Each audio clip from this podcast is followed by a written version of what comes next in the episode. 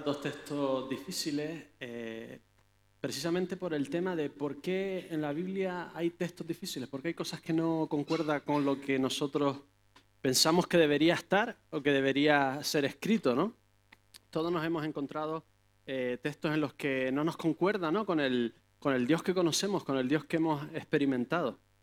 Y creo que en cierta forma es fundamental que estén ahí, en cierta forma es necesario que estén ahí. Hay una cita de Mark Twain que es muy famosa, la conocemos todos. Dice, cuando yo era un muchacho de 14 años, mi padre era tan ignorante que apenas podía soportar tener al viejo alrededor. Pero cuando cumplí los 21 me sorprendí de lo mucho que el viejo había aprendido en siete años.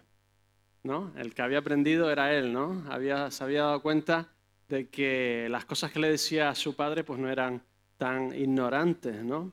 Y muchas veces encontramos en la Biblia textos que no nos concuerdan, que nos hacen, se nos hacen difícil entender, pero tenemos que ser pacientes y entender que tenemos un Dios infinito, eterno, y que poco a poco, y que muchas veces con madurez espiritual, con mucho estudio y buscando lo que Dios quiere decir y entendiendo el contexto y por qué está ahí, pues llegamos a comprender muchos de estos textos. No podemos abandonar la Biblia porque haya cosas que no entendamos, sino todo lo contrario, tenemos que empeñarnos en entender por qué Dios ha puesto esas cosas ahí. Mi tesis en esta mañana es que siendo esta la palabra de Dios, realmente lo que tendríamos que esperar es que hubiese cosas que no entendiéramos, que contradigan nuestra opinión, nuestra forma de ver las cosas y que contradigan la moralidad de las criaturas en un mundo caído. Y no podía ser de otra forma. Así que voy a comentar dos de estos textos. Voy a empezar con eh, Segunda de Reyes, el texto que ha leído Tino, lo he titulado Un calvo vengativo.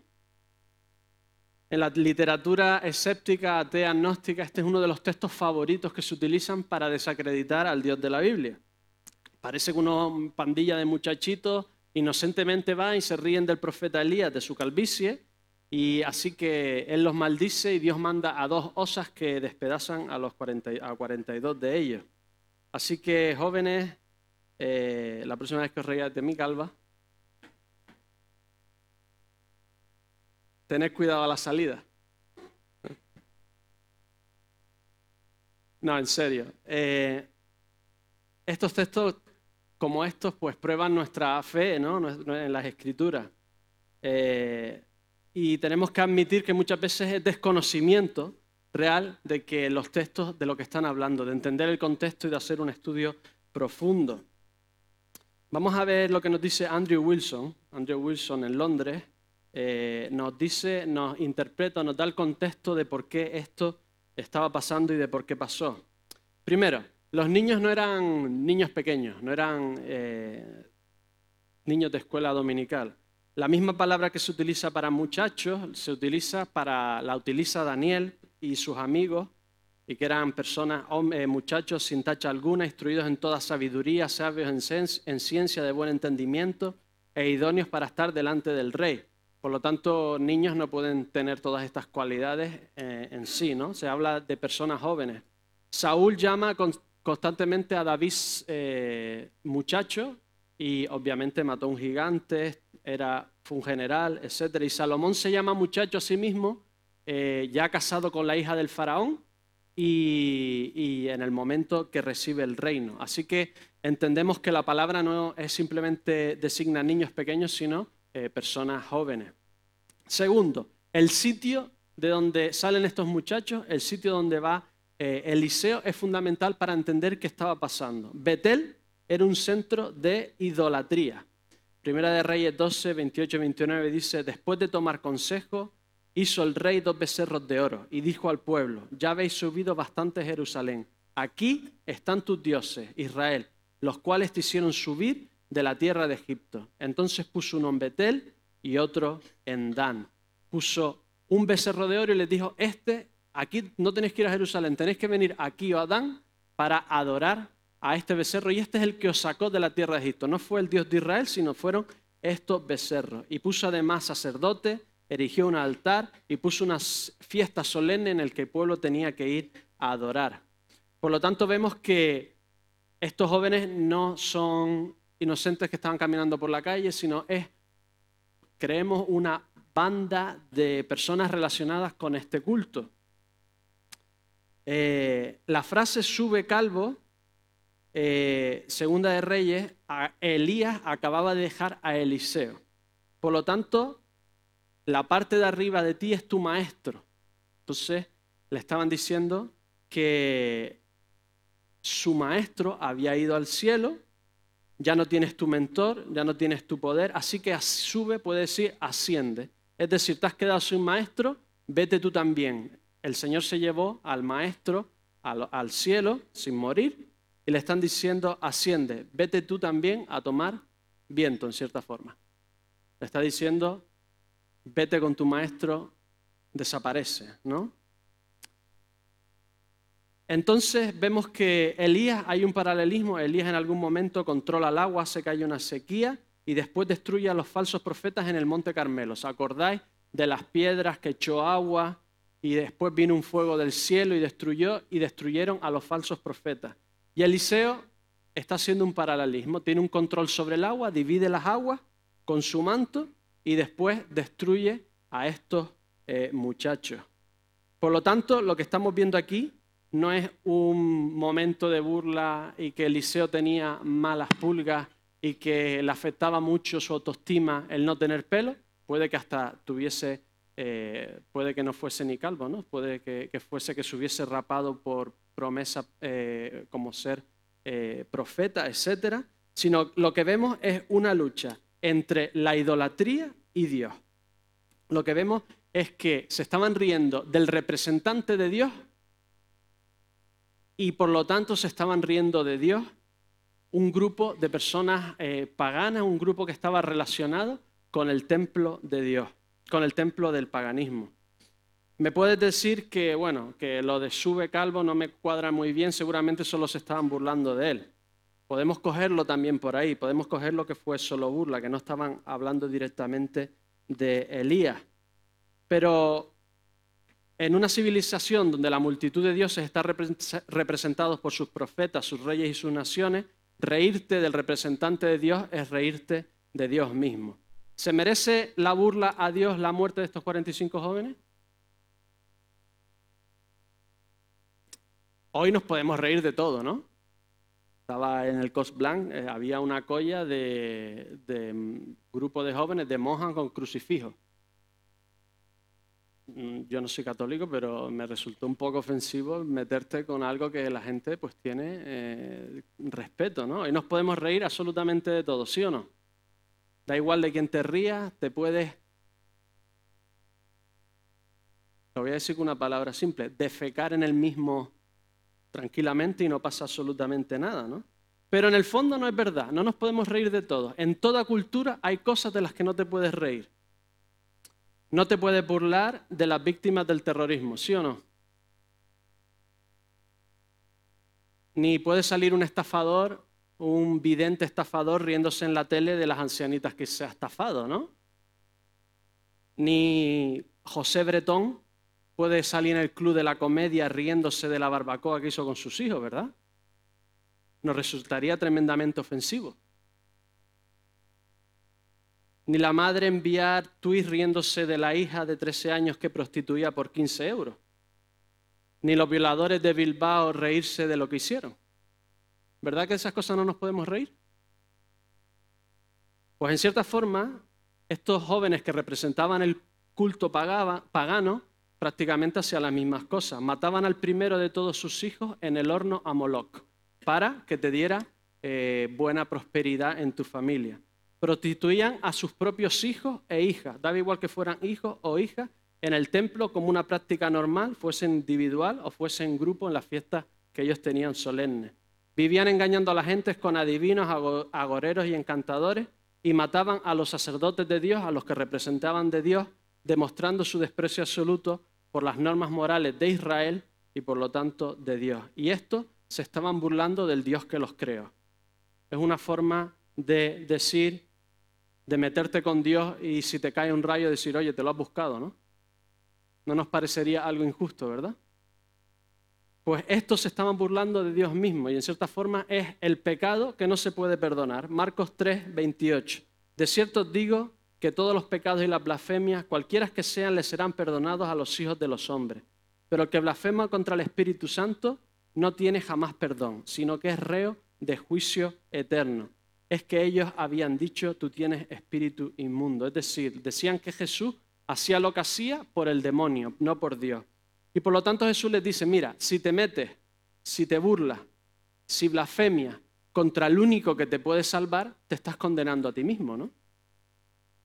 Reírte del único Dios que te puede dar una vida eterna, que te puede dar una esperanza a la siguiente vida, es reírte del único realmente que te puede salvar. Es difícil justificar en esta sociedad en que el valor humano de la vida temporal que tenemos es más importante que la vida o la honra de Dios. Nuestras vidas temporales son mucho más importantes que la vida de Dios, que la honra que tiene Dios. Por lo tanto, nos resulta tremendamente chocante que Dios le retire el don de la vida a unas personas que se están burlando de Él. Si Dios es el que te da la vida y es un regalo, ¿no es algo que tú te mereces?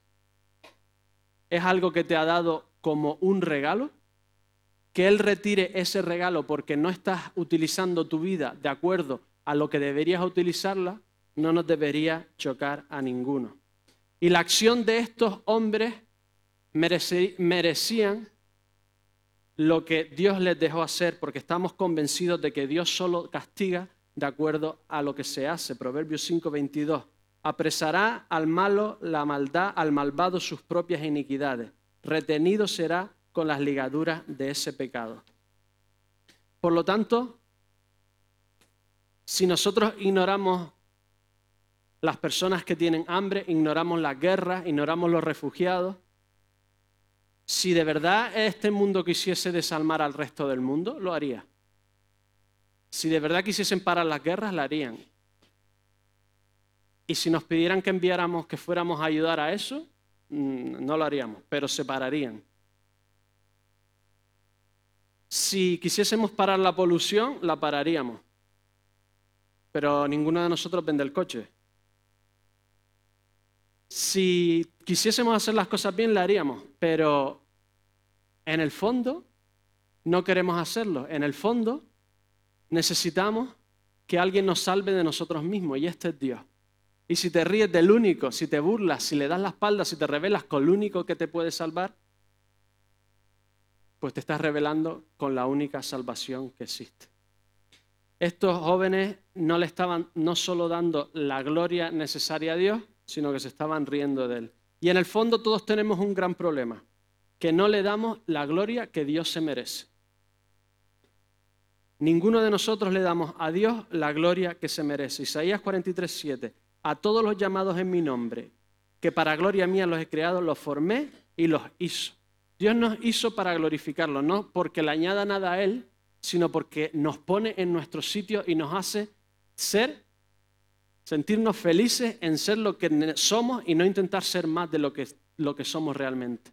Y hacer las acciones que nos van a llenar, las acciones para las que estamos capacitados. Y ninguno de nosotros glorifica a Dios. Tenemos una deuda con Dios de gloria inmensa.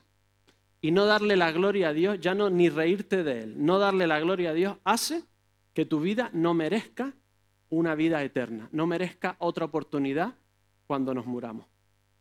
Por eso todos necesitamos a alguien que sí le ha dado la gloria perfecta a Dios, que es Jesucristo. Y que Él sustituya, Él pague nuestra falta de gloria hacia Dios. Y Él nos dé la gloria que Él le ha dado a Dios para nosotros presentarnos con una vida que merezca la pena darle otra oportunidad. Conclusión. Sea riéndonos de Dios directamente, sea simplemente viviendo una vida que no glorifica a Dios como debería, todos merecemos quedarnos en el hoyo.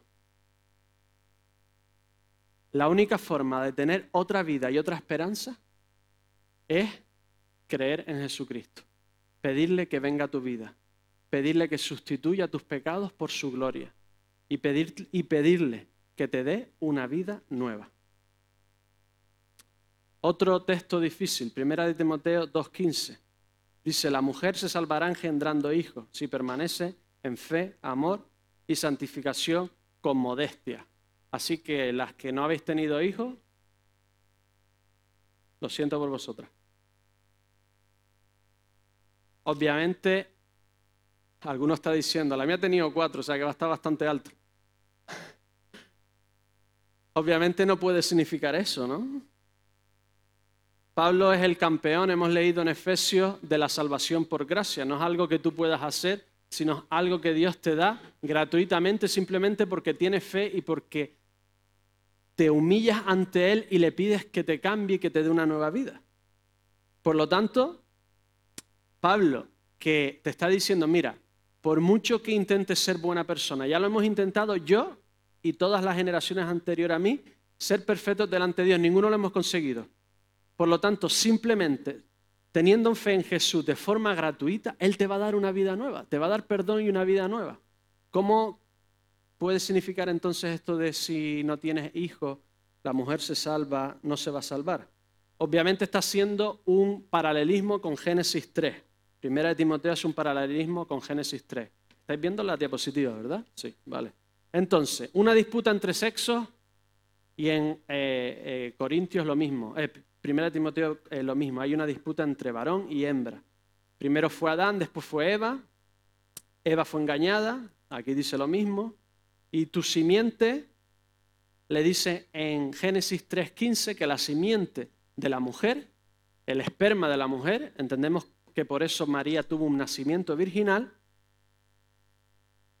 hará todo lo contrario, salvará a la humanidad. Y es lo que se está diciendo en 1 Timoteo también. La mujer engendrando a Jesús, María engendrando a Jesús, hará el reverso del pecado de la humanidad. Por lo tanto, habrá, habrá dolor en el nacimiento, en el parto, y nosotros tendremos que hacer un esfuerzo. Tendremos que tener fe, modestia, fe, amor y santificación. Así que John Stott nos dice que primera de Timoteo, este texto en primera de Timoteo 2.15 eh, está hablando de Jesucristo, del nacimiento que salvará a toda la humanidad. Wendy Alsup lo resume así, la mujer en Eva lleva la culpa de sus propias elecciones. En María Dios hace el gran reverso y utiliza a la mujer y su elección, elección para traer al Mesías que salvaría al mundo, ya profetizado por Dios en el huerto de María. Vemos una foto de una monja americana Bíblicamente no es del todo correcto la foto. ¿Por qué no es del todo correcto? ¿Quién está pisando la serpiente? María, ¿no? ¿Quién pisa la serpiente? ¿Quién acaba con la muerte? ¿Quién acaba con el reino del diablo? Jesús, no María, ¿no? Pero entendéis lo que quiere explicar el texto. Quiere hacer un reverso de lo que pasó entre, eh, en el huerto con lo que iba a pasar con Jesús. Con Jesús. La muerte tuvo su parte, la mujer tuvo su parte en el problema y es su gran parte y es la gran parte en la solución. María es el gran reverso de Eva, es la dignidad restaurada de la mujer y en sí de toda la humanidad caída, de hombre y de mujer. Hay muchos otros textos difíciles, ¿sí o no? Estos solo son dos de ellos. ¿Qué hacer con estos textos difíciles? Jonathan Edwards decía esto. Estoy convencido de que hay muchas cosas en la religión y las escrituras puestas a propósito para probar a los hombres, para ejercer su fe y juicio, para obstaculizar a los orgullosos y autosuficientes. Uno de los propósitos de los textos difíciles es que te humilles y digas, Señor, no entiendo nada. Necesito que me lo explique. Es un texto que hace a los orgullosos juzgar a Dios y decir, este Dios no sirve para nada. Es como diferenciar a aquellos que se humillan y buscan la solución y a aquellos que se enorgullecen y se sienten capaces de juzgar al Dios del universo. ¿Qué hace con estos textos difíciles? Primero es fe. Los textos difíciles ejercen nuestra fe. Hay textos que se entienden perfectamente y hay textos que no entendemos muy bien. Así que tenemos que tener en fe pensando que algún día, mientras que maduramos o en el cielo, Dios nos explicará por qué eso estaba ahí de esa forma. Segunda, prueba nuestra relación con Dios. 1 Corintios 2.14, pero el hombre natural no percibe las cosas que son del Espíritu de Dios, porque para él son locura y no las puede entender, porque se han discernir espiritualmente. Hay textos muy complicados que no entendemos nadie, pero hay textos muy claros que algunos de nosotros o, muchas personas de las que han empezado aquí no entendían en absoluto. Pablo dice que son locura para el griego. Esto de que yo necesite ser salvado de mis propios pecados, cuando yo soy una buena persona, no tiene para muchos mucho sentido. Esto de que un acto histórico que pasó hace dos mil años, sacrificando a un hombre bueno en la cruz, que su sacrificio pueda pagar por mis pecados y darme una limpieza total de mi vida y presentarme limpio y puro delante de Dios el día que me presente delante de Él, para muchos no tiene mucho sentido. Y si no tiene mucho sentido, ¿sabes qué? Dios no te lo ha revelado. Dios no ha puesto su espíritu en, en ti para que entiendas la simpleza del Evangelio, que es que tú solo no te puedes salvar, que necesitas que Dios mismo cambie tu vida para que puedas presentarte delante de Él. Y si no lo entiendes, esto está probando, está probando quién eres, dónde estás y si realmente tienes a Dios en tu vida. Tercero, ejercita nuestra oración. Cuando no entiendes un texto, ¿qué hay que hacer? Orar y orar y volverlo a leer y orar y orar y volver a orar. Abre mis ojos y miraré las maravillas de tu ley.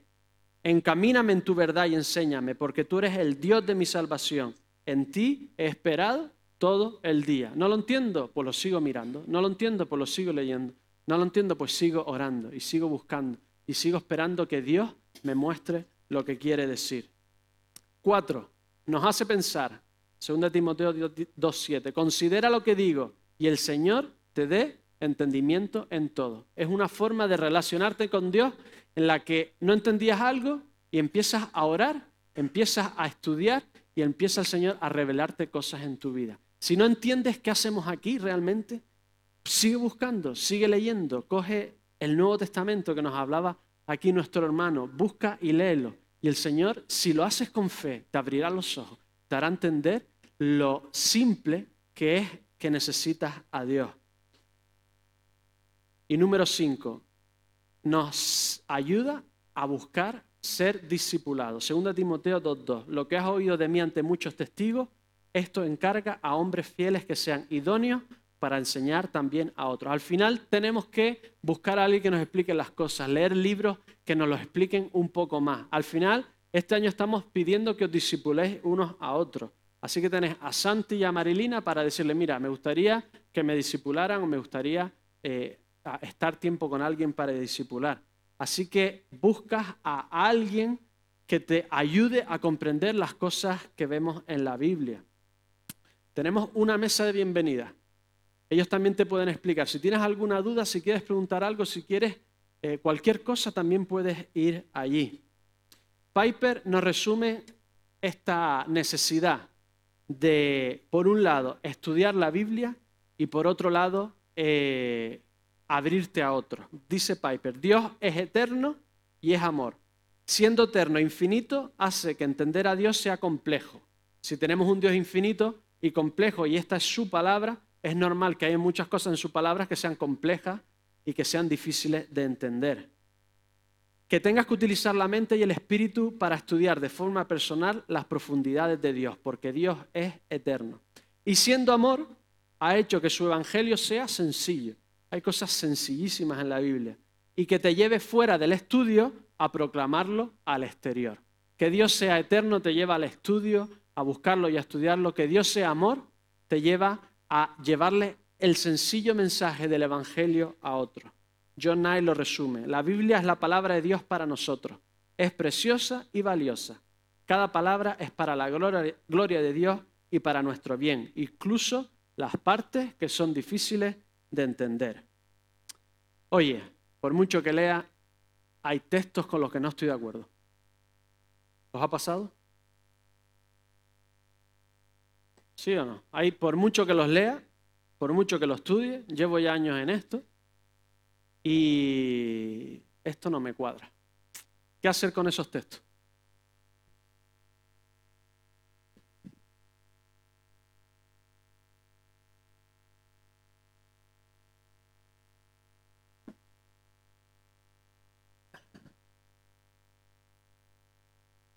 Tim Keller nos habla del la película Los hombres de Connecticut. Consigue el sueño de todo hombre. Inventan un chip, se lo cogen a las mujeres, se lo injertan en el cerebro y te dicen que sí a todo.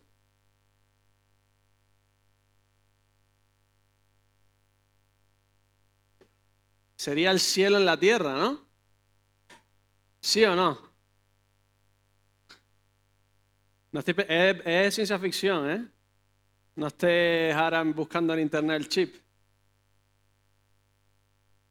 Y dice, dice esto. Dice, mira, en la película al principio estaban muy felices. A todo te decía que sí, nunca te contradecía, no quería controlar tu vida. Eh, eran perfectas. Pero ¿saben qué? Después de un tiempo se aburrieron completamente. Se hastiaron completamente.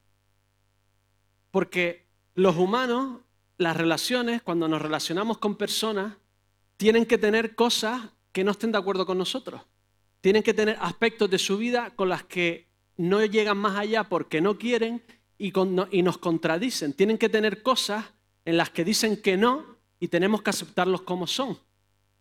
Todos tenemos no negociables. Hay cosas que decimos, este soy yo, esto me gusta a mí, esto es lo que yo hago, y hay cosas que creemos que son no negociables y que nos hacen ver nuestra esposa con mucha insistencia que deberíamos cambiarle, después le damos la razón y decimos, oye, pues es mejorado y soy mejor persona, y a la, a la esposa, al esposo igual, ¿no? Pero hay ciertas cosas que que no, que por ahí no pasamos y es parte de nuestras personas. Y en cierta forma, las relaciones humanas es conocer cuáles son los no negociables de las personas.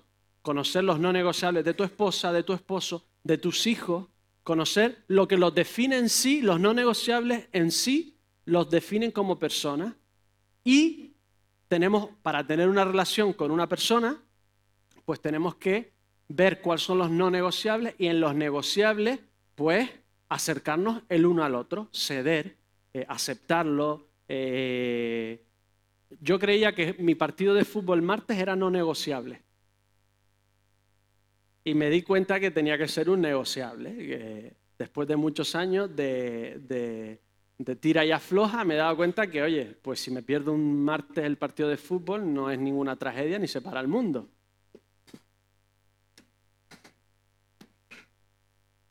Más o menos.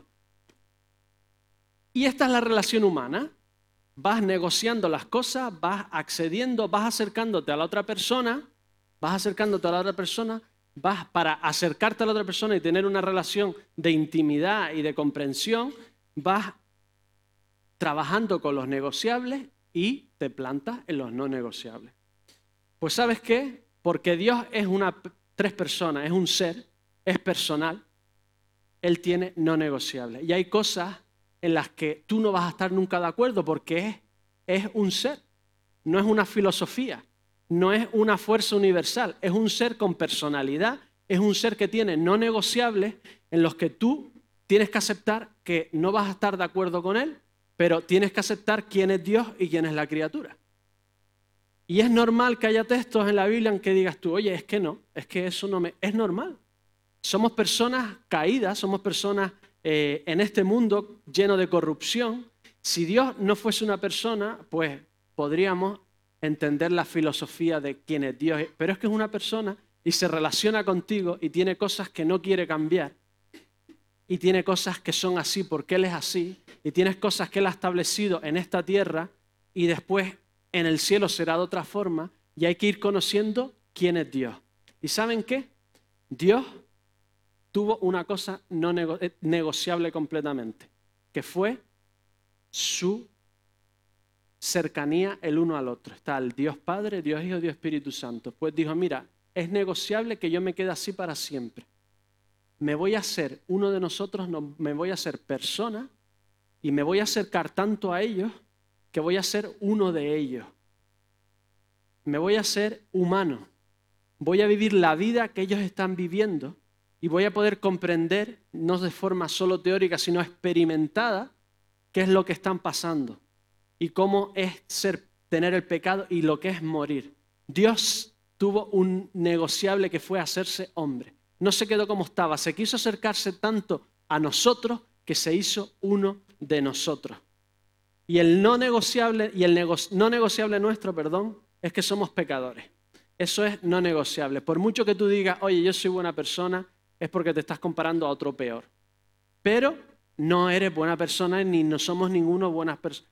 Somos todos buenos en cierta forma y todos tenemos maldad en otra forma.